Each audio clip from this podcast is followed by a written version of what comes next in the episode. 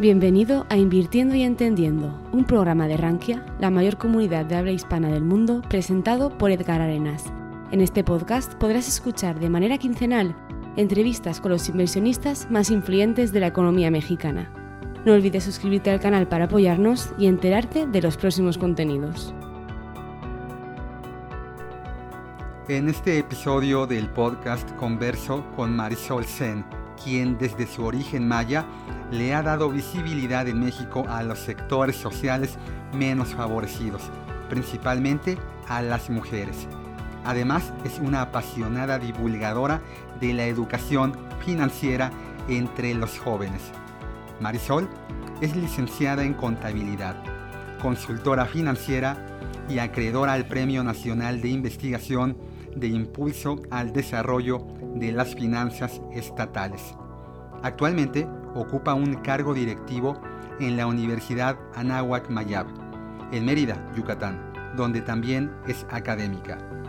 Su charla amena salpicada de anécdotas de superación personal, su inquietud intelectual y su conocimiento sobre finanzas conductuales hacen de este episodio único para quienes tienen la vocación de aprender a invertir.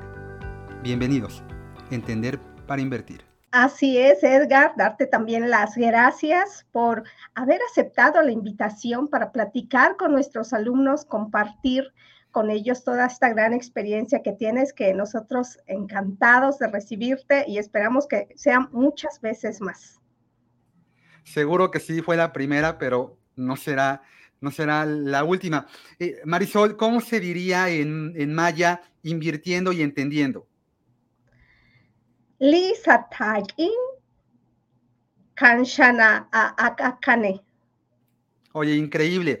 Eh, tú tienes una, una, larga, una larga historia dentro del medio académico relacionado con tópicos financieros, económicos, contables, administrativos, pero ¿de, de dónde nació esta inquietud, este, esta pasión que tú tienes por las finanzas, por las áreas económico-administrativas? Pues mira, Edgar, justo acabo de escribir un artículo acerca de, la violencia económica y el tema este de la violencia y la mujer.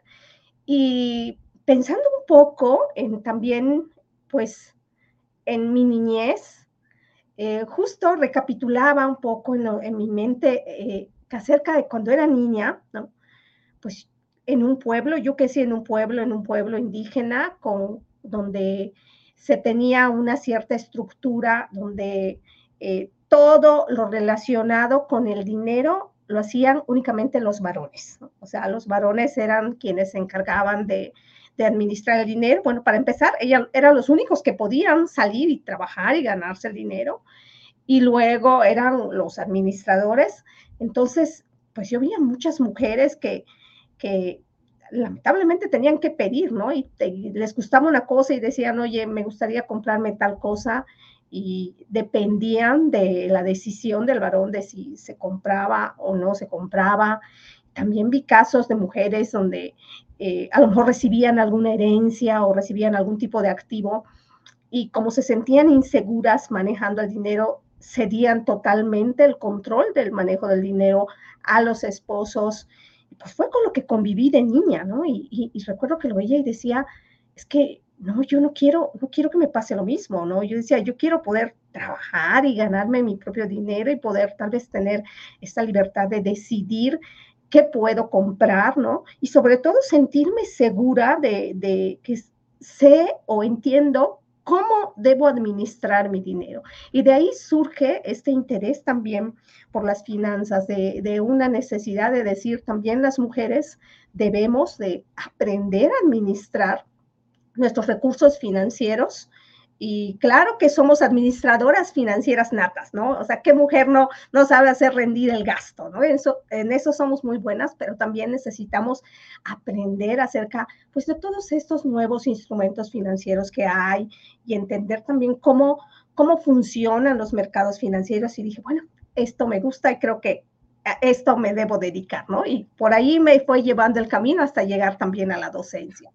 Sí, y esta parte que también la tienes muy desarrollada, la gente eh, en el medio financiero en todo el país te, ubica perfectamente por esta gran labor que haces eh, en materia de compartir contenido, porque además de ser una académica de mucho prestigio, eh, en, tu, en, tus tópicos, eres alguien que lo comparte, ¿no? Esta, esta estructura que te permitió enlazar, ¿no? Como un rompecabezas, tu pasión por la economía por las finanzas, con la parte académica y además compartir contenido, pues, cómo se fue desarrollando, dónde empezó Marisol a unir todos estos puntos.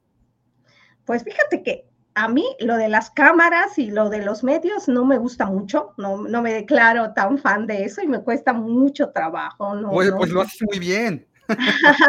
Hago el esfuerzo. Tienes un espacio en la televisión de la península, ¿no? Este, tienes también un espacio en, radio, escribes. Imagínate si, si te gustara, entonces, ¿qué harías? Así es, pero bueno, yo creo que lo que importa aquí es el es la intención, es, es estas ganas que tengo de transmitir, porque si algo me gusta es enseñar. Ahora sí que yo soy docente por vocación. A mí me encanta explicar de forma sencilla a, las, a la gente, eh, desmenuzarles los conceptos y nada me alegra más que ver que, lo han entendido, ¿no? Entonces, eh, todo esto de estar en medios de comunicación viene porque digo, bueno, tengo una, de alguna forma, una responsabilidad social, de que tengo un conocimiento, de que soy una mujer afortunada, me considero muy afortunada porque creo que no muchas mujeres indígenas eh, logran estudiar, las cosas han cambiado, claro que en estos tiempos hay más, ¿no? Hay muchas más mujeres indígenas que están preparándose, pero, pero de mi generación éramos casos, éramos casos raros. De hecho, yo fui la, la, primera niña que salió del pueblo y vino a, la capital a, a, estudiar. Casi, casi hubo un consejo en mi pueblo para ver si me debían dejar estudiar o no. Entonces, eh, siento que tengo una enorme responsabilidad social de hacer llegar también este contenido, esta información financiera, sobre todo a la gente más vulnerable. Y de ahí viene el interés por enseñar también finanzas en maya, que es mi lengua materna. Sí, sí, lo recuerdo que lo platicábamos en la, en la, el tras bambalinas de, la, de la conferencia que, tuve la fortuna de, impartir allá en tu universidad, donde es muy perceptible eh, el cariño y el respeto que tienen por tu, por tu labor social, más allá de la parte académica, eh, vamos, se puede ser buen o mal académico, pero siempre eh, el extender esto a nivel de labor social, pues la verdad es que es muy raro encontrarlo, ¿no? Generalmente los académicos nos enmarcamos en la parte de eso, de la academia, de la escuela, de la universidad. Es muy raro que se le dé continuidad fuera de esto. Pero en México, eh, la gran carencia que existe en materia de educación financiera, pues vuelve un caldo de cultivo apto este, el entorno para que gente con iniciativa como tú la tienes eh, pueda, pueda desarrollarse fuera del, del aula. México es un país lo hemos platicado muchas veces aquí en este podcast, es un país eh, con enorme cantidad de recursos, es un país eh, rico, es un país que está entre la economía 15 y 16 del mundo. Y si nada pasa en los próximos 10, 50 o 100 años, vamos a seguirlo siendo. Pero esta gran dualidad, polaridad que existe entre la riqueza, ¿no? Y la disparidad que existe en la gestión de cómo manejarla, pues es lo que nos mueve a ti y a mí para tener este tipo de espacios. Dabas un, comentario bien, bien interesante, ¿no?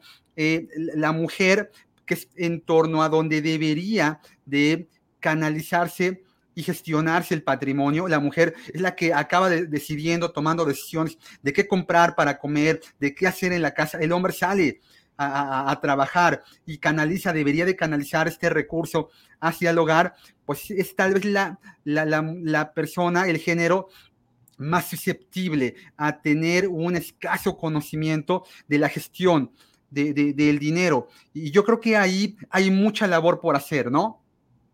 Hay muchísima labor por hacer y sobre todo también porque creo que, que las mujeres tenemos que creernos, ¿no? Que, somos capaces de, de, esto, ¿no? Tenemos que, oye, puedo aprender a manejar mi dinero, porque actualmente estamos hablando de inclusión financiera. ¿Y qué es lo que yo he visto, Edgar? Yo que trabajo con las comunidades. Sí hay inclusión en el sentido de, que hay más productos y servicios financieros que van enfocados tal vez a, personas de, de, tal vez de, con ingresos más bajos, pero falta el tema de la educación, porque sí estamos viendo que llegan créditos, pero no están llegando a la par eh, educación acerca de cómo administrar estos créditos.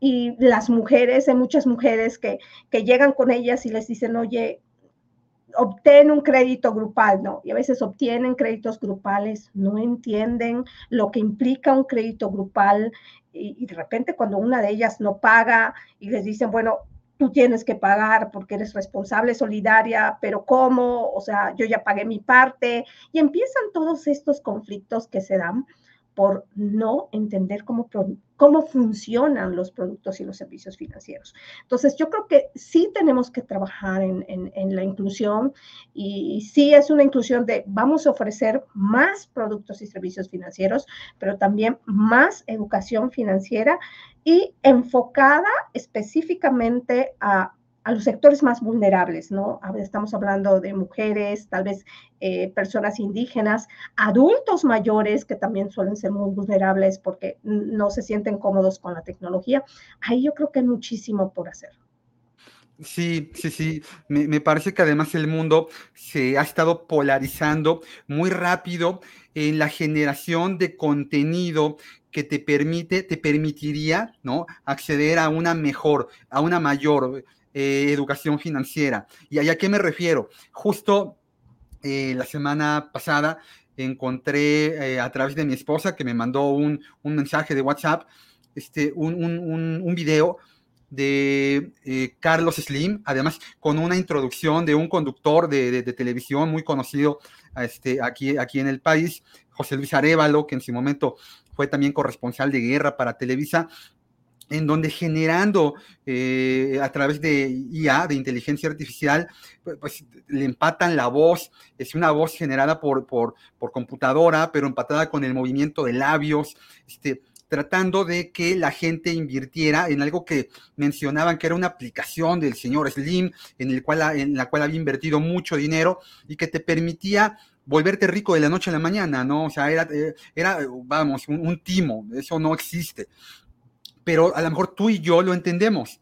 Pero hay muchísima gente que, que, que, que, cae, ¿no? O sea, de hecho yo he tenido ya oportunidad en tan poco tiempo, una semana, de, de poder conversar con colegas, con, con, inversionistas que me preguntan, oye, vi este video, pero yo ahora sí que yo quiero invertir ahí. No, espérame, a ver. bueno, esto pasa con la gente que no tiene conocimiento, pero también pasa con nuestro nicho, que son principalmente jóvenes, alumnos, ¿no? Gente que tiene la necesidad de, vivir, de, vivir además rápido, porque es un poco lo que nos ha enseñado eh, las redes sociales. Allí, ¿qué, tenemos que hacer? ¿Cómo, ¿Cómo podemos ayudarles? Yo creo que con los jóvenes aquí hay un tema muy, muy interesante, porque eh, la educación financiera en nuestro país debería empezar desde la niñez, ¿no? O sea, desde muy temprana edad ya deberíamos estar dando como parte de la educación básica, educación financiera, porque los jóvenes tienen un escenario mucho más complicado que el que tú y yo tuvimos, Edgar, porque nosotros tal vez no estuvimos sometidos a tanto consumismo y materialismo como, como actualmente lo, lo, lo, lo, tienen los jóvenes, ¿no? Entonces, ellos están siendo bombardeados por, por cosas como, oye, eh, para ver la televisión, ¿no? Oye, para ver la televisión tienes no sé cuántas plataformas y de repente hablas con ellos y, te das cuenta de que tienen tres, cuatro plataformas. ¿no? Cuando hablan conmigo, me dice Marisol, o sea, ¿cuántas plataformas tienes? Y dices, una, o sea, ¿cómo una? Sí, porque cuando quiero ver la, cuando quiero ver la otra, pues, pues cancelo una y veo la otra, ¿no? Dicen, pero ¿cómo puede ser, no? O sea, y yo tengo tres, cuatro plataformas, oye, pero, pero eso en términos económicos tiene un peso, ¿no? Y tiene un peso, igual que, que, o sea, ellos pagan por música, pagan por ver la televisión, prácticamente pagan por, muchísimas cosas, cosas que tal vez tú y yo eh, en nuestra juventud no pagábamos, ¿no? Nosotros veíamos la, la, la televisión y nos aguantábamos los, los comerciales y nuestros gastos no eran los mismos que los que tienen ahora los jóvenes. Entonces, los pobres además están siendo bombardeados con que la ropa, ¿no? Eh, esta es de la primavera-verano y ahora esta ya pasó de moda porque ahora de la de otoño-invierno es esta. Entonces, es como tanta, tanta, tanto bombardeo sobre lo que deberían de verse y lo que deberían tener, que siento que pierden la visión a largo plazo de, de, que también se tienen que preparar para, para la vejez.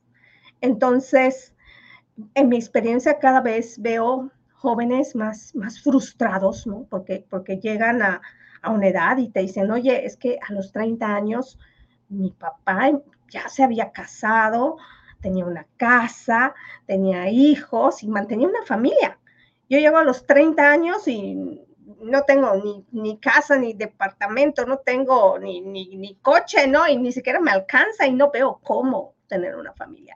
Entonces, creo que son situaciones mucho más complicadas que les está tocando vivir y hay que prepararlos y prepararlos desde la niñez.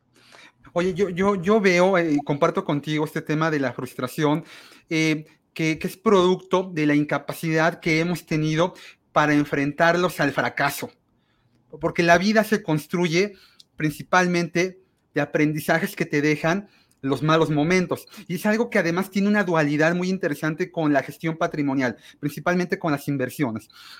Eh, la gente que aprende a invertir, Marisol, tiene que aprender a invertir en entornos complejos. Y voy a retomar un poco, eh, voy a regresar el cassette, no mucho, a la época de la pandemia, en donde a partir de la enorme liquidez que se inyectó por parte de los bancos centrales del mundo, pues el dinero fluyó y fluyó a diferentes lugares que no necesariamente fueron los mejores, ¿no? Millones de dólares gastados en comprar el dibujito hecho en la computadora de un changuito con ojos láser.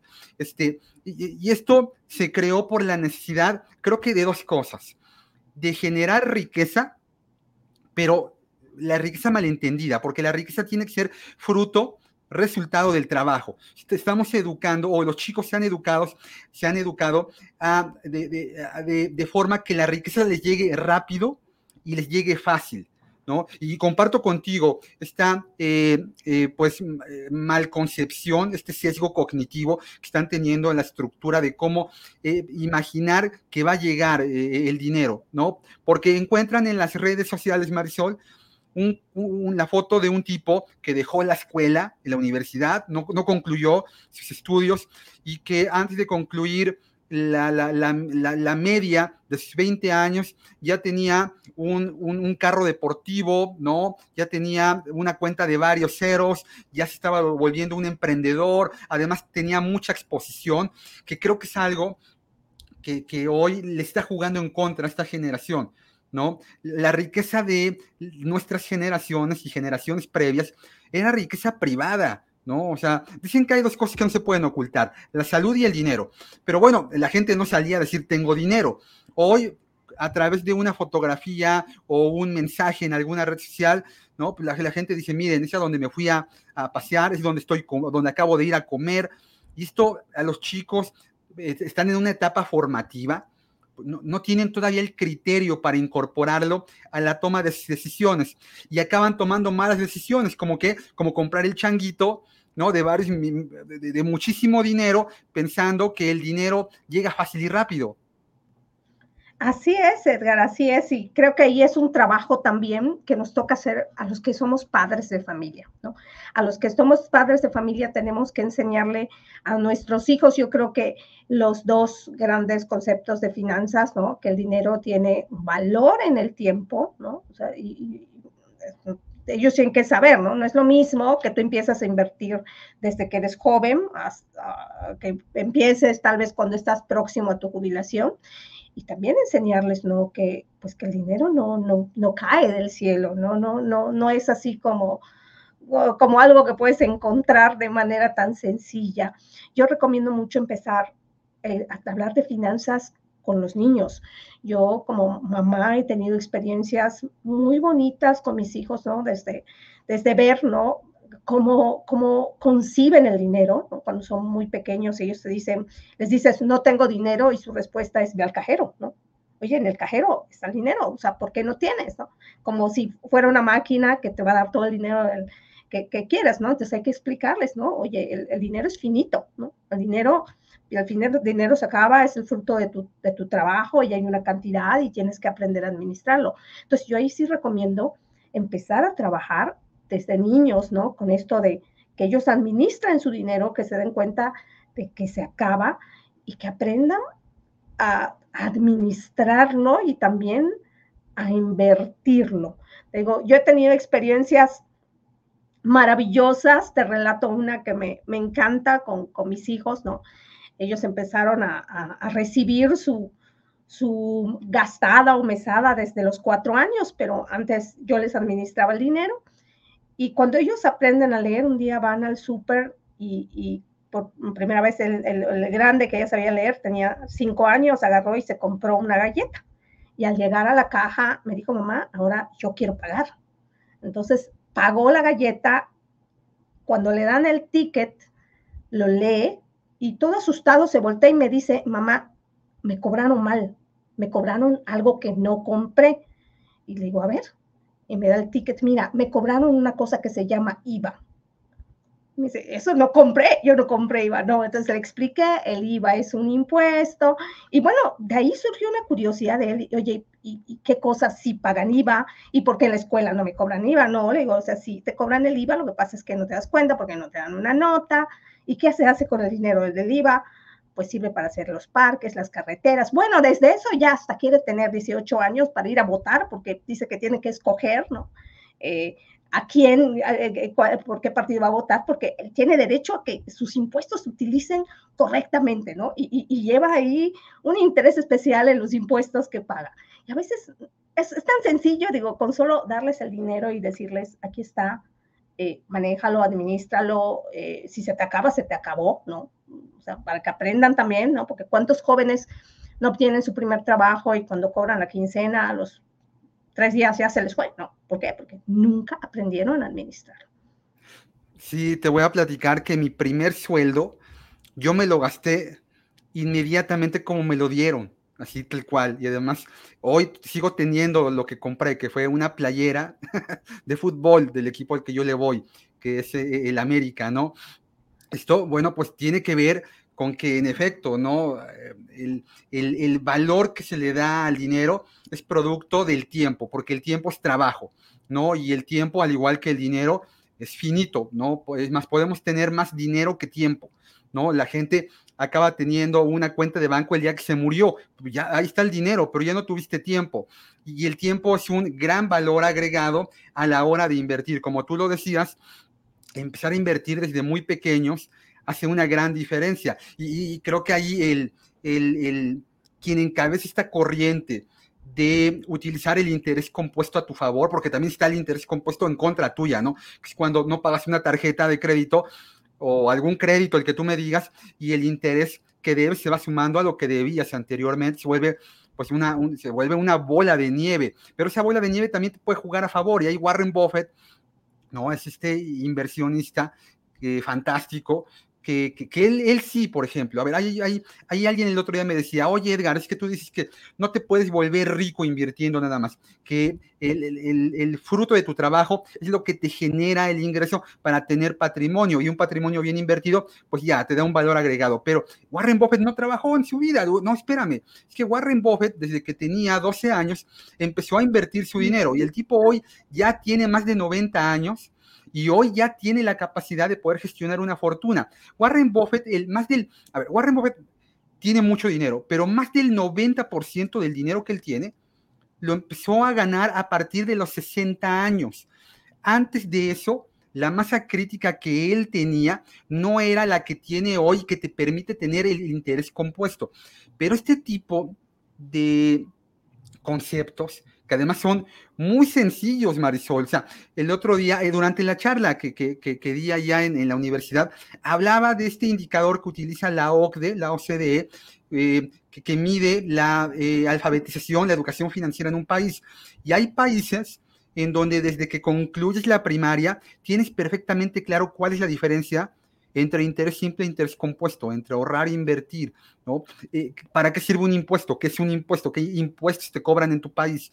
Y aquí llegamos a la edad adulta y, hay gente que no lo sabe. Pero ahora, no es culpa de la gente, Marisol.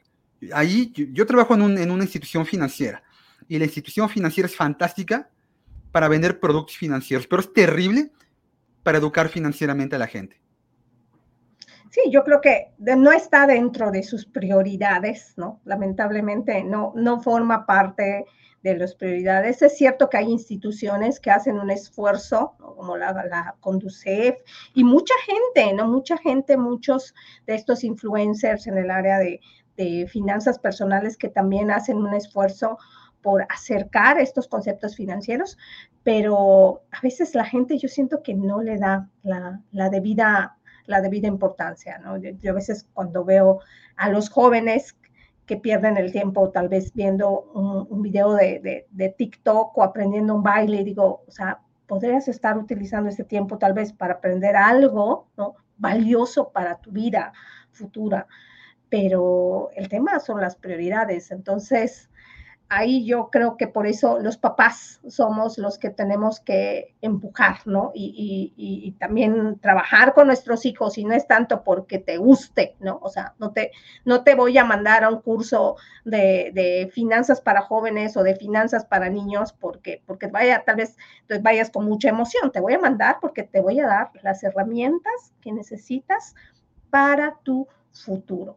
Y yo he visto que los jóvenes, fíjate que sí lo eh, lo, interiorizan y se interesan. Por ejemplo, justo acabo de concluir mi curso de matemáticas financieras y les dije a, mis chicos, miren, vamos a trabajar en un plan realista para que cuando lleguen a los 30 años tengan su primer millón. Y eso lo dejen trabajando y que tengan un buen dinero para su jubilación.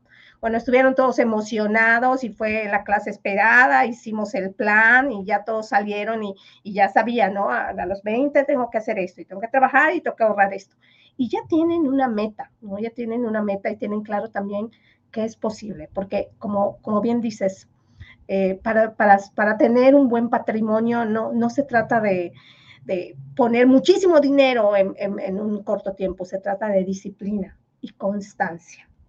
Desde, vamos un poquito, siempre, ahí voy poniendo y voy poniendo para que vaya creciendo esta bola de nieve, luego, que es lo que eh, tiene ahí luego el poderoso efecto del interés compuesto. Sí, sí, creo que ahí hay algo bien importante en, realidad en, el ser humano, ¿no? Que es eh, decodificar tus objetivos, porque tenemos enfrente de nosotros, como mencionaba hace ratito, ¿no? Un cúmulo de eh, productos y servicios que no teníamos hace 10, 20, 30 años. Ahorita que hablabas tú de la cantidad de plataformas, aplicaciones eh, de streaming, hacía yo memoria, y es que cuando yo tenía la edad de, de mis hijos, pues había siete u ocho canales de televisión, no había más, no, yo hay siete u ocho plataformas y cada plataforma puede tener N cantidad de contenido, ¿no? La, televisión por cable, por ejemplo, ¿no? Tiene 10 canales para niños, 10 canales de, deportes, 20 de películas, uno de telenovelas. Entonces, bueno, eh, es una gran cantidad de información la que tenemos que gestionar. Y en ese cúmulo de información, que además se mueve muy rápido, es muy complicado que definamos objetivos, metas. y la meta de la inversión es básicamente consumo postergado. E, este dinero en algún momento te lo vas a gastar, solo que tú tienes que patear ese, eh, ese objetivo, porque hoy es más sencillo, no acaba de pasar el buen fin, ¿no? Está por llegar, y, ya estamos sumergidos en la época navideña. Tú te metes en un centro comercial y te dicen que todo, todo está de oferta, todo se te antoja, tienes un poquito más de dinero que el resto de, de los meses, y pues es muy sencillo, ¿no? Caer. ¿no? Pero cuando tú tienes un objetivo, ¿no? Alguna vez alguien me decía, es que todo depende de cómo te enseñen, eh, y hacía una alusión a estos galgos, eh, que, los ponen a dar vueltas en los galgódromos, este, de, cómo te pongan el, la zanahoria, decía él, ¿no? O sea, cómo te muestren el conejo, ¿no? y este, esto que tú hacías se me hace muy interesante, ¿no? O sea, la gente la tienes que enamorar del objetivo. ¿Cómo voy a lograr mi primer millón? Es, muy seductor, ¿no? Solo que haciéndolo de una forma, bueno, apegada a la realidad, porque este millón no va a llegar mañana, como decía este video que, del que hablábamos del señor Slim, o sea, decía, te voy a dar a ganar 21 mil pesos diarios, ¿no? Decía, bueno, dejamos todos de trabajar y nos vamos a invertir en eso. Pues no es cierto, ¿no? Ahí el tiempo juega un, un, factor muy importante, porque a diferencia tuya y mía, Marisol, a ti y a mí, incluso velándonos, el día que nos muramos, nos va a seguir llegando, ya no un cheque, pero sí una transferencia de jubilación. El Estado nos va a seguir manteniendo. Empezamos a trabajar en una época en la que la ley permitía tener pensiones subvencionadas por el Estado. Pero a estas generaciones no les va a tocar nada. Bueno, les va a tocar el 30% de su último sueldo cobrado y además el tiempo de vida ellos van a vivir va a ser mucho más amplio. Hoy los hombres vivimos 73 años y las mujeres 78. Para el 2050 los hombres vamos a vivir 77 y las mujeres 83. Es, mucho tiempo entre tu etapa en la que dejas de trabajar y en la que pues, básicamente te vas a morir. Ahí hay que concientizarlos mucho. Sí, definitivamente hay que, hay que trabajar en eso. Yo creo que esto es algo que, que si bien se ha intentado transmitir, falta mucho por hacer, porque creo que la gente no está consciente de, esto, ¿no? De lo que le espera cuando llegue el momento de, la jubilación. Ya pronto vamos a ver también a, estas personas que van a jubilarse solo con su afore, ¿no? ¿Qué, ¿Qué, van a hacer? Y a mí me preocupa porque yo veo esta generación ¿no? de, nosotros, tal vez muchos de los que tienen ahora un rango de edad de unos 40 años, pues sí van a llegar a, la jubilación y, pues tendrán más o menos algo para, para, para vivir. Pero los jóvenes, muchos yo veo que están esperando, de hecho hay quienes se dicen, es que yo creo que yo nunca me voy a poder comprar una casa. ¿no? Estoy esperando a ver si mis papás me, me, me heredan una, ¿no? Y, y, pero ¿qué va a pasar con, con estas generaciones tal vez esperanzadas en, en, encontrar ayuda en los papás, cuando también los papás van a necesitar ayuda de los hijos? Entonces digo, creo que ahí van a estar tratando ambos de ver cómo ayudarse y ninguno ninguno va a poder, y no porque, no porque no se quiera, porque a todos los que les toca jubilarse con, con, con la FORE, si no hicieron un ahorro voluntario, va a ser terrible, ¿no? Que tu sueldo se reduzca a la tercera parte y en una etapa complicada que es en la vejez donde salen los achaques y hay mucho gasto médico y, hay gastos que, que, son muchos más, mucho más altos que tal vez los que se tiene en una edad joven. Yo sí veo un panorama muy complicado si no se hace algo. Entonces, por eso también hay que empezar a trabajar desde ahora. Sí, eso tiene mucho que ver con la educación, ¿no? Como, con cómo permeamos esta, eh, diría esta necesidad, pero no me parece que ya no es un tema de necesidad, me parece que es eh, un tema pues, ya de, de, de, requerimiento obligatorio, una urgencia además. Este, hay generaciones que están próximas, como decía, a jubilarse, que no ahorraron y no invirtieron nada y que para ellas pues ya les va a detonar la bomba en, en un futuro, en un futuro muy, muy cercano. Pero es gente que, que no tuvo la oportunidad de de, que le enseñaran a hacer números, ¿no? Este, la contabilidad, decía Warren Buffett, es el negocio, es el, perdón, el idioma de los negocios. Este, y, a mí me sorprendió mucho encontrar a la contabilidad como esta ancla al mercado de valores, este, Marisol. Eh, yo, yo crecí con, esta, con este sesgo eh, eh, de que las finanzas bursátiles tenían que ver más con, con, gráficos y con gente, sabes, frente a una computadora todo el día comprando y vendiendo.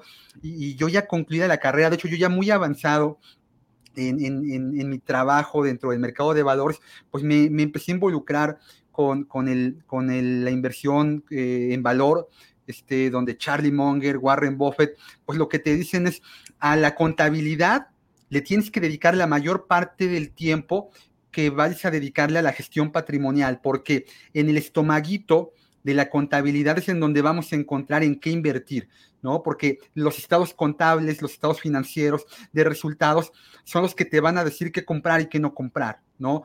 Más allá de la gráfica, respeto mucho a, mis amigos traders, a la gente que hace stock picking, este, está bien, ¿no? Querer comprar en la parte de abajo, vender en la parte de arriba, pero yo me siento mucho más cómodo comprando una empresa que ya me demostró con números que es, un, es una buena inversión en valor, porque una cosa es precio, que es lo que compras, y otra es valor, que es lo que obtienes. Y la contabilidad me parece que hoy todavía está un poco alejada de, de, de, de esta filosofía de, invertir. ¿no? La contabilidad es como para el cuate que va a calcular impuestos. La contabilidad tiene que ver con pues sí, con, decirle al dueño de la empresa cuánto, cuánto ganó, cuánto perdió, ¿no? ¿Tú qué piensas? Sí, yo siempre le digo a, los alumnos, miren, aquí hay que, hay que pensar en, la contabilidad también como, como la contabilidad personal. O sea, si lo vemos tal cual como los conceptos contables, les decía, a ver, es que en nuestra, la contabilidad personal funciona así. Todos tenemos activos, todos tenemos activos. tal vez tenemos una casa, tenemos un coche, eh, oye, tengo terrenos, tengo dinero en el banco. Todo eso son activos. Ahora, todos esos activos salen de algún lugar.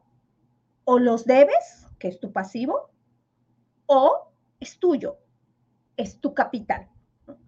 Entonces decía, como la contabilidad, nosotros no tenemos que estar pensando nada más en incrementar los activos, porque a lo mejor podemos comparar a dos personas y decir, oye, esa persona tiene una casa más grande y tiene varios autos y tiene, o sea, ves que tiene muchos activos, pero los debe todos.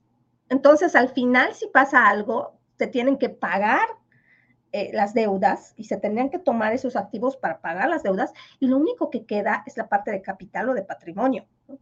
Entonces yo les decía, es que aquí lo que tenemos que trabajar en la parte contable es, tenemos que trabajar para aumentar el patrimonio. O sea, sí tienen que crecer tus activos, pero también tienen que crecer más con la parte de capital o patrimonio, o sea, que sea tuyo. Porque a veces eso, la, la gente a veces confunde ¿no? lo, que, lo que es la, riqueza. Y a veces sí vemos a las personas y dices, no, ese eh, seguramente tiene mucho dinero, ¿no? Porque veo que trae el coche del año y vive en un buen departamento, etcétera. Te fijas nada más en los activos. Oye, pero ¿de dónde, de dónde sale eso? Ah, no, los debe todos. Oye, pues no, entonces esa persona no está bien. En cambio, tal vez alguien con una casa modesta y tú dices, oye, y lo que le ves, pero dices todo es, de, él. Entonces, ahí hay una gran diferencia. Y eso es contabilidad. Es simplemente esta parte de activo, pasivo y capital también aplicado a nuestra vida diaria. Y así como mencionas también en el estado de resultados, o sea, no, no es ajeno, no es para empresas nada más. La contabilidad también aplica a nuestra vida personal. Así es, a un gobierno, ¿no? O sea, no, la, la, crisis hipotecaria subprime de momento eh, develó que había economías, había países que en efecto, pues parecía que tenían, caso Grecia, ¿no? Grecia organiza unas Olimpiadas y se presenta al mundo como un país evolucionado, parte de la comunidad europea, y, llega, llega el 2008 y entonces dices, yo no puedo pagar, y dices, ¿cómo que no puedes pagar? A ver, quiero ver tus estados de resultados, ¿no? Y entonces voltean a ver y se dan cuenta de que es un país que está quebrado, ¿no? Que en efecto había muchos activos, un estadio olímpico y etcétera, etcétera, pero pues todo lo debía, ¿no? Y no tenía además con qué pagar. Eh, entonces, bueno, es, muy importante, y creo que eh, yo defino en, en, este, en este concepto, ¿quién es más rico? Alguien que gana mil pesos y ahorró 100 o alguien que gana 100 mil pesos y debe un millón. O sea, ¿quién es rico? O sea, la, riqueza se netea. O sea, la riqueza es, como tú decías, cuánto tengo y cuánto debo. Pero, ¿qué opinas de eh, la riqueza como obtenida a través del apalancamiento? Una empresa que tiene la necesidad de salir a emitir deuda, un país que emite deuda, emite bonos, ¿no? Para poder tener eh, una cantidad de recursos que le permita pues, crecer. ¿Tú, ¿Tú qué opinas de esto? Yo creo que el apalancamiento no es malo en sí mismo, ¿no? Es malo abusar de él, ¿no? Y es malo también no cuidar los plazos. En finanzas aprendemos que eh, te dicen, bueno, tienes que tratar de que el tipo de deuda que vayas a adquirir tenga relación con el tipo de activo, con la vida del activo que también vas a adquirir. Entonces, por eso, si voy a comprar una casa, que es un patrimonio de un plazo largo, pues, pues saco una hipoteca de a 20, a, 30 años. Eh, cosas como, oye, pues si voy a comprar el súper, yo no entiendo, por ejemplo, que vayas a comprar el súper a meses sin intereses, ¿no? O sea, dices, oye, el súper ya me lo acabé en, en, tres días, ¿no? Y sucede que todavía lo debo.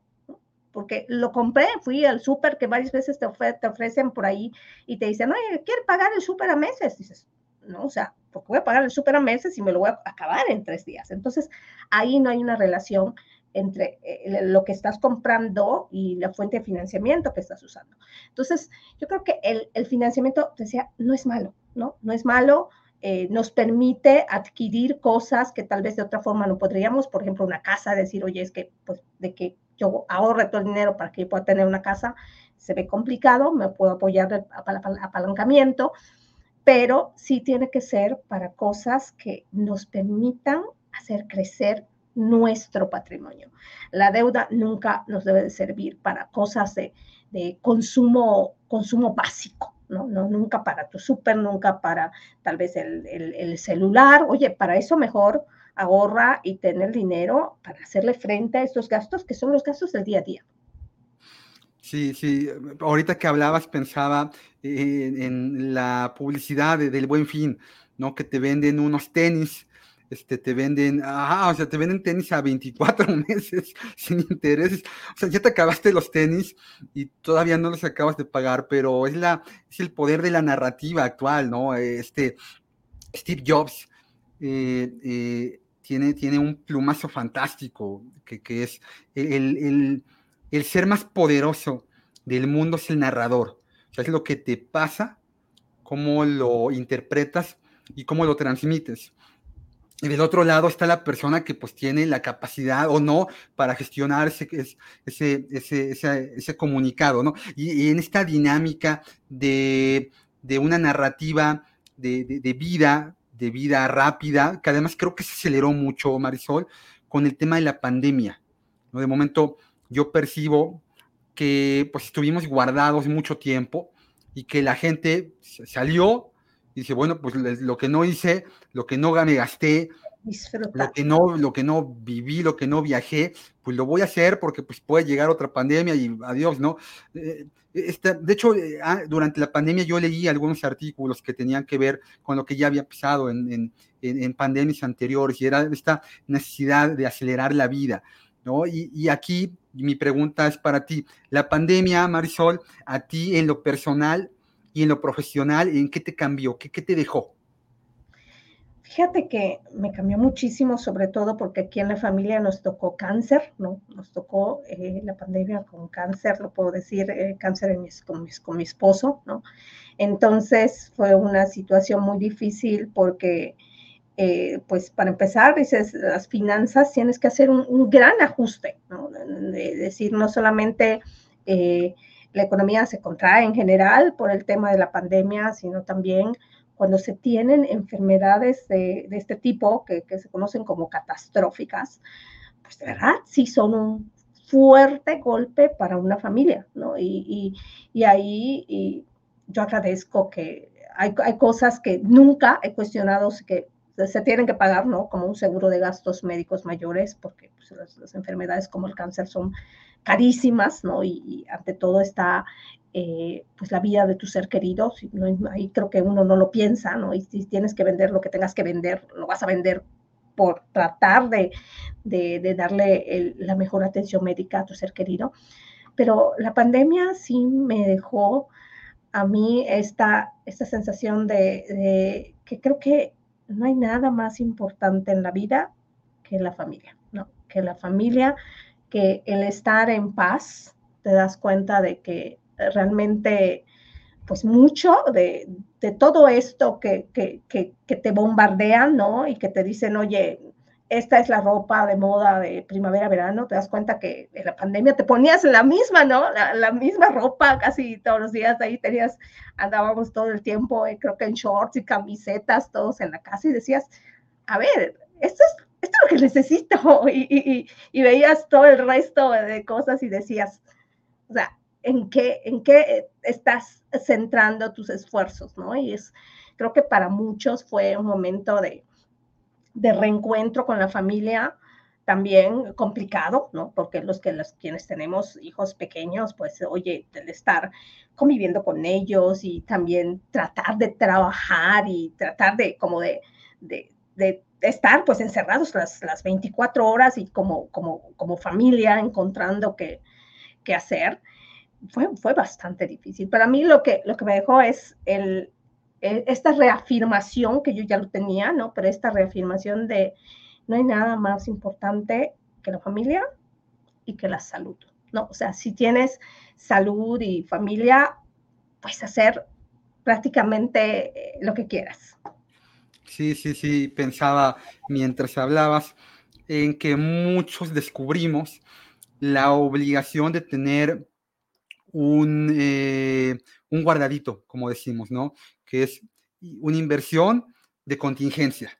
Y ahí hay quien dice eh, debe de ser un mes de sueldo, dos, tres, pues vamos, cada quien define cuánto de tu sueldo es lo que deberías de tener ahorrado por si pierdes el trabajo, por si ves mermado tu ingreso. Hay mucha gente que durante la pandemia no perdió el, trabajo, pero sí disminuyó su sueldo, su ingreso, sus comisiones, etcétera y ahí descubrimos la necesidad de tener eh, segmentado nuestro eh, portafolio de, activos, ¿no?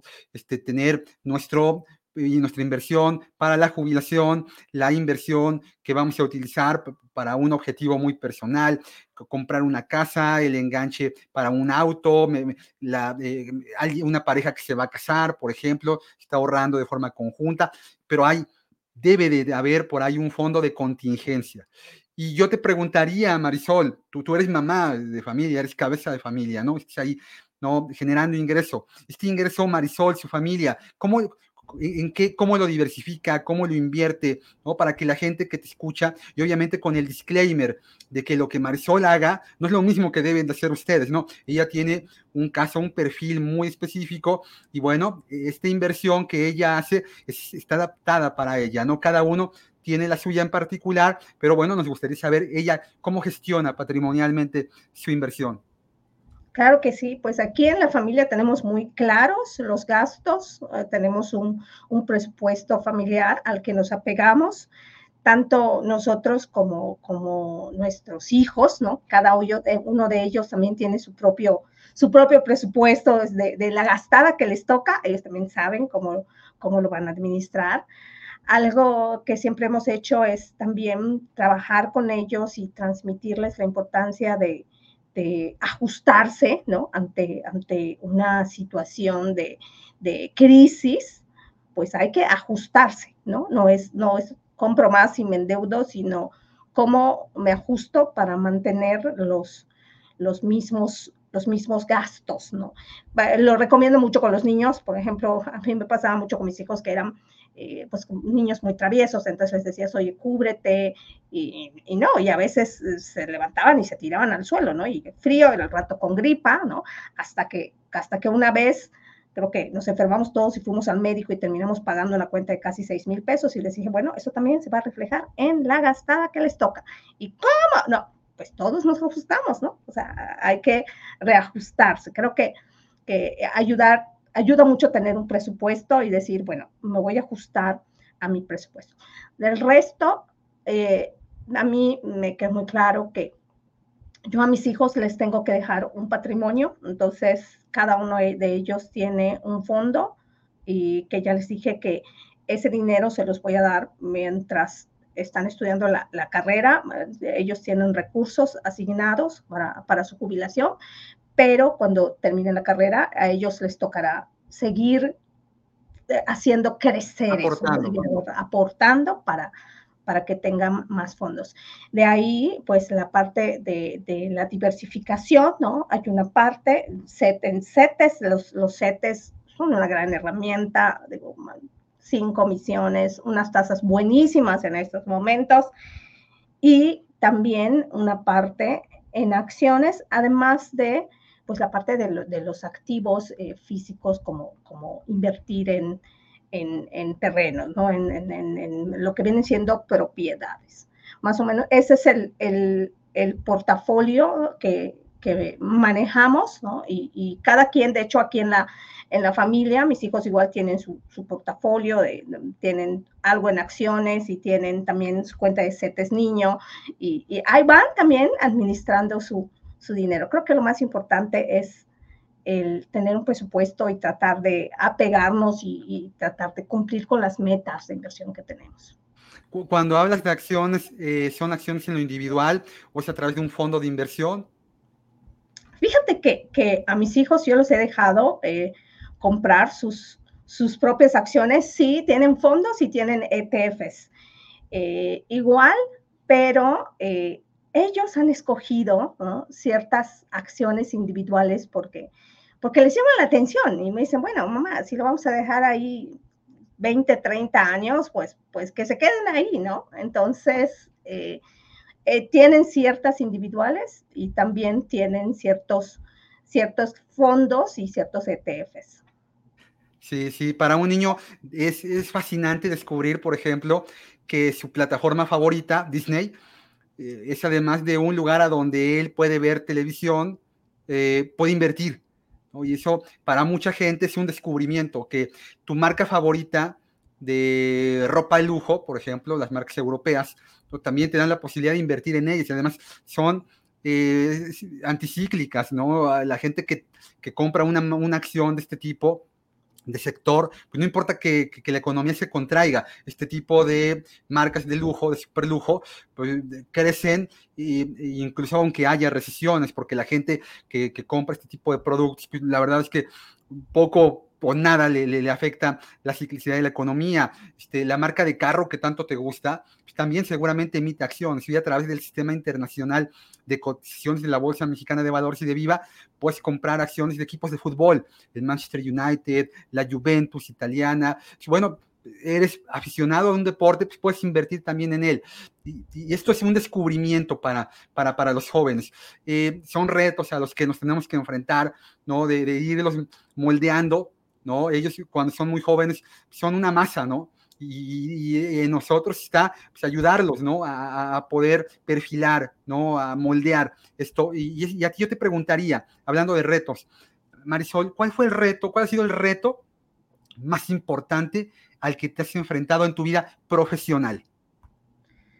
No, en mi vida profesional, yo creo que el, el decidir ser ser profesora porque como te comentaba, no, no me gustan las cámaras, no me gusta, o sea, como que soy una persona más como introvertida y el, el, decir, oye, me voy a parar, ¿no? Frente a un grupo de personas y voy a explicar un tema, eh, ha, ha, sido un, un gran reto y también pues eh, actualmente tener el, el, el, puesto que tengo, el cual agradezco, porque yo creo que muchas veces eh, la gente indígena no se atreve a soñar, ¿sabes? El, te dicen todo el tiempo, te sientes menos. Yo, yo sí siento que en algún momento la discriminación que me tocó vivir hizo que yo misma me autodiscriminara, ¿no? Y yo dijera, pues como que no, no debo aspirar a tanto o, me pusieran límites, ¿no? Hasta que llega el momento en donde te das cuenta y dices, a ver, ¿no? O sea, los límites me los puedo poner yo, ¿no? Y, nadie me puede decir hasta dónde, hasta dónde puedo, puedo llegar. Y, creo que hay muchas cosas que, que sin darme cuenta en mi juventud hice que me ayudaron a, a hacer la Marisol que, que ahora soy. Por ejemplo, me tocó eh, practicar taekwondo en, un entorno donde éramos eh, cinco mujeres y al final la única que llegó a cinta negra fui yo, ¿no? Y me tocaba aguantar un ritmo marcado por hombres, ¿no? Entonces era era aguantar los golpes y, vamos, o sea, no puedes atrasar al grupo y como que esto de sentirse fuerte físicamente, pero también sentirte fuerte emocionalmente y decir, pues es que si me preparo puedo llegar a donde yo quiera, creo que ha sido uno de los, de los retos más grandes que me, ha tocado vivir, ¿no? El decir, el, o sea, el yo puedo, eh, yo, o sea, todo depende de mí, ¿no? Y el, darse cuenta de que las cosas están en, tus manos, ¿no? Sí, sí, sí. Hace tiempo, fue antes de la pandemia, vi un, un documental, Marisol, era un documental sobre la vida de los jóvenes en Austria y, fue un descubrimiento encontrarme con que Austria, dentro de la OCDE, eh, es uno de los países más criticados por la escasa eh, canalización de recursos para educación. Y durante el documental hablaban de esto y decían, el secretario de, el equivalente al secretario de Educación Pública de Austria, decía, a nosotros nos atropellaron dos guerras mundiales, no una, dos. Y lo que le queremos enseñar a la gente, lo que priorizamos enseñarles es la necesidad del sacrificio. Todo te tiene que costar. Nada te va a llegar fácil ni rápido. Y si quieres estudiar, pues a tu familia y a ti les va a costar mucho. ¿no? Y pisaban el caso de una chica que quería ser veterinaria y que trabajaba en una cafetería y la pobre, pues sí, ¿no? Lo que es trabajar y estudiar. Eh, y a mí eso me llamó mucho la atención, ¿no? Porque se empataba muy bien con lo que a mí también me tocó vivir, ¿no? Edgar Arenas, antes de, que igual estuviera frente a la cámara o o en la portada de una revista, Edgar aprendió a, ganarse este, la vida en una tortería, ¿no? Y bueno, pues era, había que estudiar y había que hacer tareas y había que levantarse temprano al día siguiente para ir a cortar bolillos y lavar pollo. Bueno, esto es parte de tu curva formativa, ¿no? Eh, a la mayoría de nosotros, creo, nos marca en nuestra vida una circunstancia, una persona o un libro. O en mi caso, hubo circunstancias como estas en materia de literatura, pues básicamente Gabriel García Márquez fue quien, quien, quien, quien desarrolló en mí este amor por, por escribir, además de, leer. Y, yo te preguntaría a ti, Marisol, ya nos platicaste de, de, de, lo que a ti te ha marcado y te agradezco mucho que nos lo compartas, pero a ti hubo alguna persona o algún libro que, que, te, que te marcaran? Yo creo que más que, que una persona y un, un, libro fueron las, las circunstancias, ¿no? El, el, vivir en una comunidad rural y el, el darte cuenta de, de, la pobreza, de la marginación, pero también darte cuenta del potencial que tienes, ¿no? El decir, oye, y sobre todo el ir descubriendo que, que la educación te abre puertas, ¿no? El decir, wow, o sea, ahora puedo hacer esto, ¿no? Para mí ha sido un, aprendizaje maravilloso que, que, mi primer idioma es el maya y que luego me diera cuenta, es que el maya y el inglés tienen cosas parecidas y hay palabras que son parecidas, ¿no? Y bueno, ahí puedo, pues puedo aprender inglés, ¿no? Y este autodescubrimiento de, de que puedo aprender idiomas y de que, y que eso me va a ayudar a salir adelante, creo que, es lo que ha marcado mi vida, ¿no? El decir, eh, pues eh, todos tenemos un origen, ¿no? Todos venimos de algún lugar, algunos tal vez un origen más con, con más privilegios, otros con menos, pero a dónde vamos depende de nosotros. Sí, sí, estoy completamente de acuerdo contigo. Se nos ha ido rapidísimo. Yo te dije cuando íbamos a empezar, te la vas a empezar muy a gusto y el tiempo se va a ir volando, ya casi acabamos la hora. Siempre antes de concluir, eh, el, episodio, eh, yo le pregunto al invitado, a la invitada, que nos recomiende que algunos libros que, que, la, que la gente que te vea y te escucha pues, pueda disfrutar. Pues mi libro favorito se llama Dar y Recibir. dar y recibir se me hace un, libro que al leerlo, la, otra vez creo que eh, te comentaba que, ese libro como que lo leí y después de leerlo te das cuenta de, que tal vez eh, tu, filosofía de vida coincide con, este tipo de, forma de pensar. El libro me encanta porque es un libro en el cual nos, comenta que hay dos tipos de personas, ¿no? Las personas que siempre eh, suelen como tratar de tomar ventaja de todo y hay gente que da, ¿no? Que, que, da. Y yo he aprendido que a través de dar se recibe y se recibe mucho. Se recibe sobre todo afecto, el cariño de las personas y eso no tiene precio. El libro es de Adam Grant, ahí lo recomiendo mucho a quienes eh, puedan leerlo. Creo que, que, te deja un muy buen sabor de boca y dices, wow, o sea, tengo mucho que dar y si puedo hacerlo, tengo que hacerlo. Ya, ¿y algún libro financiero? Algún libro financiero, fíjate que a mí me gustan mucho los libros que tienen que ver con la parte de las finanzas conductuales, porque creo que es, parte de, toda esta corriente y, poco a poco vamos desentrañando que las finanzas no son tan racionales, ¿no? Como, como muchas veces se creía, ¿no? Entonces, eh, todos estos libros de, eh, por ejemplo, eh, Notch, me gusta mucho el libro de Notch, ¿no? Que te, que te va hablando acerca de... la gente necesita un empujoncito también por allá eh, para, para, tomar decisiones, decisiones financieras eh, de Richard Thaler. Bueno, todos los de Richard Thaler me encantan, los, los, los, libros, que, los libros que tiene y todos estas, estos libros que tienen que ver con finanzas conductuales, porque creo que hay mucho, hay mucho que aprender y reflexionar sobre el tema. Sí, pensar rápido, pensar despacio, ¿no? Ese es de Kahneman, sí. De Kahneman, sí, así es, de Kahneman.